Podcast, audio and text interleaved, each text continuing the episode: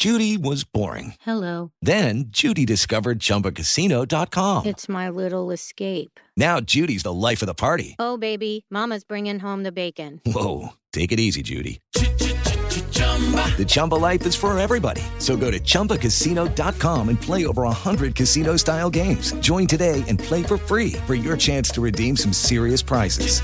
chumba ChumbaCasino.com. Purchase necessary. Void prohibited by law. 18 plus terms and conditions apply. See website for details. Lunes 13 de marzo, yo soy Alejandro Villalbazo y esta es la información que sirve.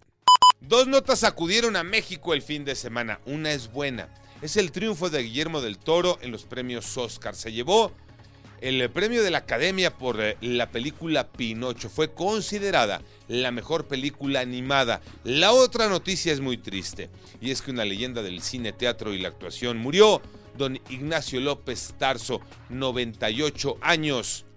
Bellas Artes le dio el último adiós. Lalo González. El escenario que vio nacer el talento de Ignacio López Tarso hace más de 75 años, el Palacio de Bellas Artes, es el mismo escenario donde se le da el último adiós. Es un homenaje póstumo para este primer actor que falleció el sábado a los 98 años de edad. Don Ignacio López Tarso falleció después de complicaciones de salud y bueno, ahora se le rinde justamente este homenaje. Es uno de los tantos, ya que este lunes también se le rendirá uno más en el Teatro San Jerónimo. Su familia ha dicho que sus restos serán incinerados. Y los medicamentos prometidos, no que no había desabasto. Iñaki Manero. Gracias Alex, es un problema serio y que está poniendo en riesgo la salud de decenas y decenas de enfermos. Me refiero a la falta de medicamentos para enfermos mentales. El problema es que estas personas necesitan su medicina para evitar que se tornen violentos. Y no, no hay medicamentos para ellos, ni en el sector salud ni en el sector privado. Moni Barrera.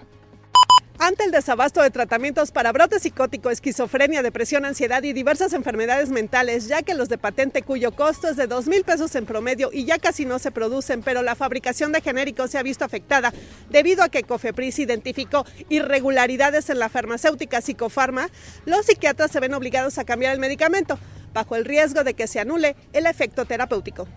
Resultados de la fecha 11, Gabriel Ayala. Así es, Alejandro, se jugó la jornada 11 del torneo clausura 2023 de la Liga MX. Chivas cayó 1 a 0 ante Puebla, mientras que América superó de visitante 2 a 0 a Tigres. Y así ambos equipos llegan al clásico del fútbol mexicano que se jugará en la jornada 12. Por otro lado, Pumas no levanta y cayó ante Cruz Azul un gol a 0. El Atlético de San Luis derrotó 2 a 1 al Querétaro. León de visitante 1 a 0 al Atlas. Toluca ya es segundo lugar del torneo al superar 4-1 a Mazatlán. Monterrey 2 a 1 al Pachuca. Santos le pegó 3 a 2 a Tijuana, mientras que Juárez y Necaxa empataron a un tanto. Yo soy Alejandro Villalbazo, nos escuchamos como todos los días de 6 a 10 de la mañana, 88.9 y en digital a través de iHeartRadio. Pásenla bien, muy bien, donde quiera que estén.